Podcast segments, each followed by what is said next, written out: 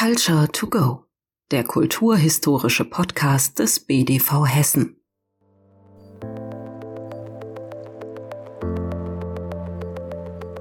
Panzer, Waffen, Tod, Zerstörung. Ein Krieg mitten in Europa. Der Tag von Putins Angriffskrieg hat für mich, wie für so viele andere, ihre altbekannte Weltordnung ausgelöscht.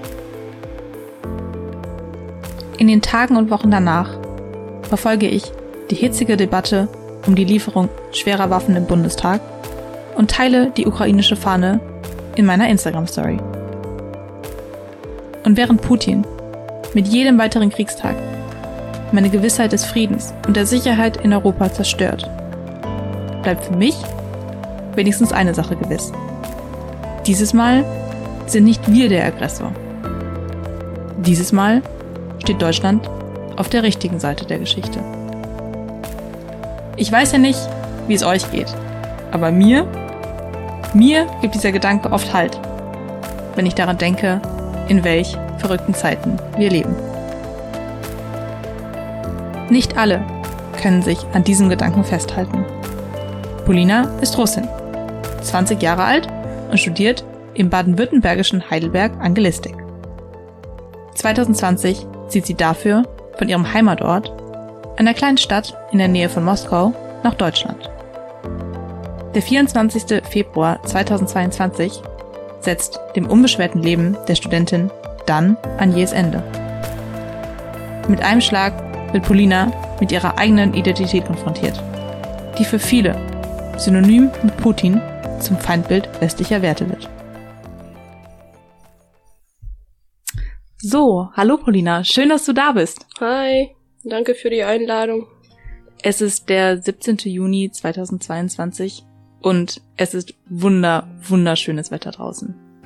Ja, alle Studierenden sitzen jetzt gerade in Cafés oder liegen am Neckarwiese. Genau, und sonnen sich. Und währenddessen liegen die ukrainischen Truppen immer noch unter russischem Feuer. Wie fühlt es sich jetzt nach der Kriegserklärung an? Hattest du schon mal mit Stereotypen zu kämpfen? Oder wurdest du schon mal mit einem falschen Russlandbild konfrontiert? Einige deutsche Eigentümer ähm, oder ausländische, andere ausländische Eigentümer von Restaurants und Cafés haben solche Schilder. Keine Russen dürfen rein. Aber ich persönlich äh, war noch nie konfrontiert hier in Heidelberg. Ähm, nur einmal gab es im Studierendenrat einen Vorschlag von den ukrainischen Studierenden, alle russische Studierenden zu exmatrikulieren. Ähm, ja, das war der einzige Fall. Aber dann haben wir das sehr schnell geklärt auch. Und wie hat sich das für dich angefühlt? Ähm, also das ist ein großes Missverständnis und ich verstehe auch, dass viele ukrainische Studierenden äh, verstehen nicht, welche Position wir haben, wir Russen äh, hier in Deutschland. Wurdest du schon mal nach deiner Position zur Ukraine gefragt? Äh, mehrmals, immer bevor den Angriff. Sogar, ja, viele, meistens deutsche Freunde von mir, Ach, Freundinnen ja. haben mich gefragt, ob ich Ukraine wie ein, äh, ein ganzes Land sehe. Und was hast du gesagt?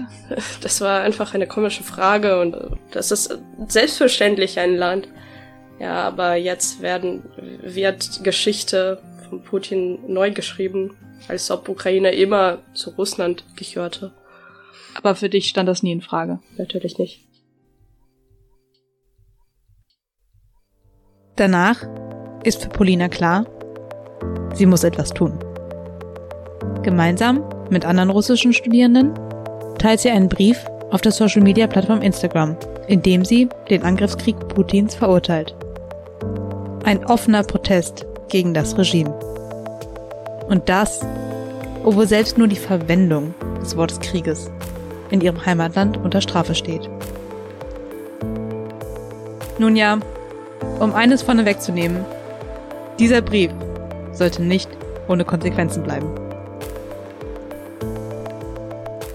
Polina, wenige Tage nach dem Beginn der Invasion der Ukraine hast du dich dann dazu entschieden, öffentlich gegen die Politik Putins zu protestieren. Ich denke, in Russland hätte ein solcher Protest wohl mit einem Besuch im Gefängnis geendet. Wie wurde denn zu Hause bei dir auf deinen öffentlichen Brief reagiert? Ich meine, das Internet ist und bleibt ja ein öffentlich zugänglicher Ort. Mein Vater hat schon mal vor einigen Jahren gegen Partei von Putin gekämpft.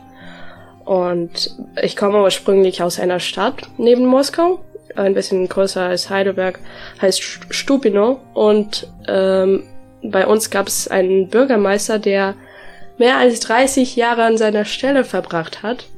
Und er war sehr, sehr korrumpiert. Mein Vater hat versucht, äh, an Bürgermeisterwahl teilzunehmen, aber er hat leider verloren und er hatte keine Chance, gar keine Chance wegen dieses Kandidats von Jedine Russia, also die also die Partei Putins. Putins genau. Und deswegen hat äh, ich, wenn, als ich meiner Mutter gesagt habe, dass ich so einen Brief schreibe, hat sie mich gefragt, ob ich verstehe, was ich mache, und sie hat dar darüber gebeten, dass ich meinen Namen nicht erwähne. Das habe ich nicht gemacht in unserem Brief von Studierenden aus Heidelberg dann habe ich aber noch einen anderen Schrie äh, Brief unterschrieben von allen russischen Studierenden bundesweit. Und ich war die dritte, die diesen Brief unterschrieben habe. Dann auch mit Namen? Dann mit meinem Namen, ja. Äh, viele Studierenden haben das unterschrieben. Ich glaube mehr als 400 am nächsten Tag hat mm, mich meine Mutter angerufen. Sie, sie war einfach so, was hast du denn gemacht? Wieso spielst du mit Politik? Das ist doch eine dre dreckige Sache. Äh, sie hat mir den Link geschickt zu diesem Brief, äh, den ich un öffentlich unterschrieben habe. Und ähm, sie hat mir schon gesagt, dass meine Schwester eigentlich äh, angesprochen wurde bei Ach, ihrer wirklich? Arbeit. Ja, sie arbeitet am Wirtschaftsministerium in Moskau und Sekretariat hat sie angerufen und äh, gefragt, ob wir Verwandte sind und den Link zu diesem Brief äh, geschickt an meine Schwester. Das, äh, das war ein Schock für alle natürlich. Wir, wir haben es einfach nicht erwartet, dass es so schnell äh, passiert. Aber meine Schwester, also natürlich, Security arbeitet sehr, sehr schnell. Das ja. war ein Tag später? Ein Tag, also ja, am nächsten Tag. Also am nächsten Tag hat das Wirtschaftsministerium ja, meine Schwester angesprochen. Okay. So 24 Stunden danach ungefähr. Und hat deine Schwester daraufhin Konsequenzen bekommen? Nee, gar keine. Aber wir hatten alle Angst, äh, dass sie ihre Stelle einfach verliert. Aber nein. Hat dieser öffentliche Protest andere Konsequenzen für dich gehabt? Hättest du jetzt beispielsweise Probleme, in nach Russland einzureisen? Ja, ich habe Angst, nach Russland zu reisen, deswegen werde ich das jetzt nicht machen. Ja, ich weiß nicht, wie lange es noch dauern wird. Ich habe einfach Angst und das kann eigentlich passieren, dass wenn ich nach Russland komme, schon im Flughafen, ich gefragt werde, Polizei zu folgen. Ja, dass ich festgenommen werden kann oder eine Geldstrafe bezahlen soll. Äh, ich glaube, das wäre dann eine Geldstrafe. Zum ersten Mal. Wenn ich, und wenn ich das nochmal mache, dann kann ich schon verhaftet werden. Das bedeutet also, dass du nach Russland, deine Heimat, jetzt erstmal nicht einreisen darfst. Natürlich kann ich, aber dieses Risiko will ich nicht übernehmen. Ich würde lieber hier meine Ausbildung fortsetzen und nicht mein, meine Freiheit riskieren. Wie gehst du damit um? Weil so Heimat ist ja auch, natürlich Familie ist Heimat, aber Heimat ist ja auch ein Ort, eine, ein Geruch, Essen, Sprache. Wie gehst du damit um? Zuletzt war ich im September zu Hause, also vor neun Monaten. Ja, mit jedem Monat wird es schwieriger für mich. Ich habe sehr starken Heimweh. Hättest du denn den Brief auch geteilt und mit deinem Namen unterschrieben, wenn du von dieser Reaktion und diesen Konsequenzen gewusst hättest? Ich war schon bereit für so, so eine Reaktion von meinen Eltern. Ich war bereit, dass das auch dann an die Polizei irgendwie geschickt wird.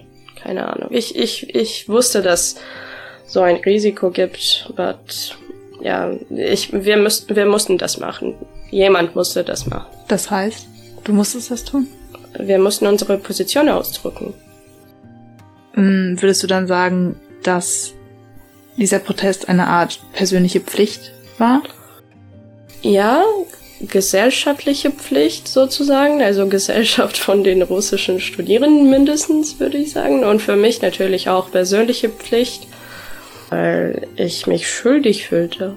Ich, ich muss mindestens etwas machen, damit man mich und uns besser versteht und damit man sieht, dass nicht alle Russen einverstanden äh, sind äh, in Russland sind die, äh, zeigen die offizielle Umfragen, dass äh, 85 Prozent dieser Operation, man nennt das sogar keinen Krieg, sondern eine Operation unterstützt. Aber das stimmt natürlich nicht.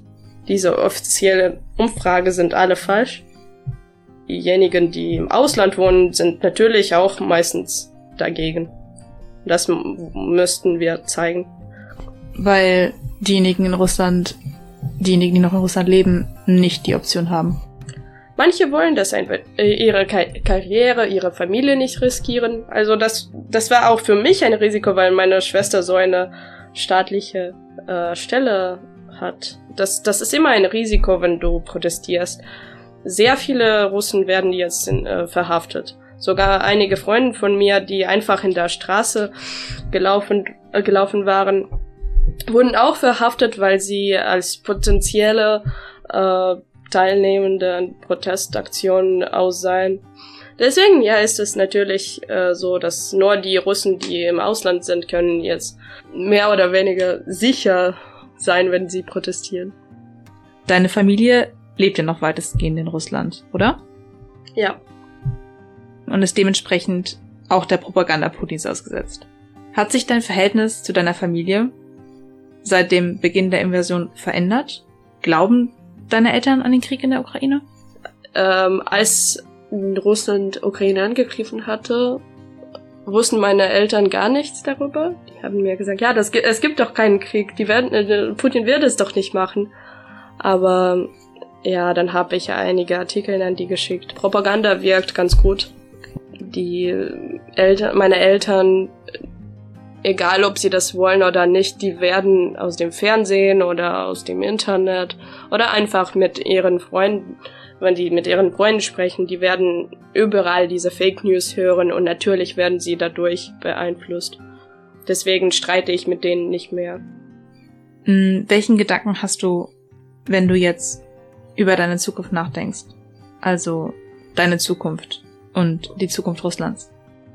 Meine persönliche Zukunft sehe ich überall, aber nicht in Russland. Ich habe keine Ahnung, wann ich dann zurück nach Russland fliegen kann, um mindestens meine Eltern wieder zu sehen.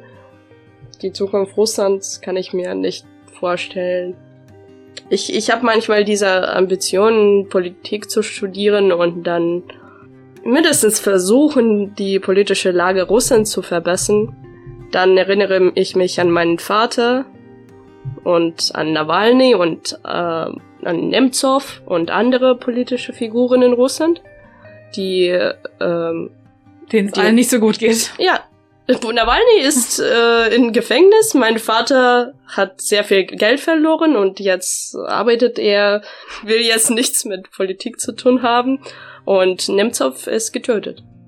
Also du siehst den Konflikt in der nächsten Zeit nicht deeskaliert. Ich hoffe, dass es nicht eskaliert, aber jetzt habe ich keine Hoffnung, dass mindestens in diesem Jahr das ein Weg, ein, eine Lösung findet. Glaube ich nicht. In den nächsten zwei Jahren hoffentlich. Glaubst du an einen neuen Kalten Krieg? Das ist doch ein kalter Krieg jetzt. Mit Sanktionen und mit Propaganda. Das ist ein kalter Krieg. Ja, da hast du wahrscheinlich recht. Ich denke, ich persönlich und viele andere wollen diese Gewissheit gar nicht wahrhaben und erzählen immer von einem potenziellen kalten Krieg. Aber wenn wir uns die politische Situation anschauen, hast du wahrscheinlich recht. Wir haben bereits einen kalten Krieg. Für mich ist meine Heimat, wie für die meisten Menschen, ein Teil meiner Identität. Was bedeutet für dich denn Heimat? Meine Heimat jetzt ist unerreichbar, wird noch längere Zeit unerreichbar bleiben. Egal wo, wird es nie so eine Atmosphäre geben wie zu Hause. Ich werde einfach dafür kämpfen, dass das Regime in Russland gestürzt wird und dass ich wieder meine Heimat zurückbekomme. Und manchmal fühle ich mich wie ein Flüchtling hier, weil ich kein Zuhause habe und ich kann nicht nach Hause. Moment an. Vielleicht kannst du es ja irgendwann wieder. Aber die Frage ist wann. Das war Culture to Go, der kulturhistorische Podcast des BDV Hessen.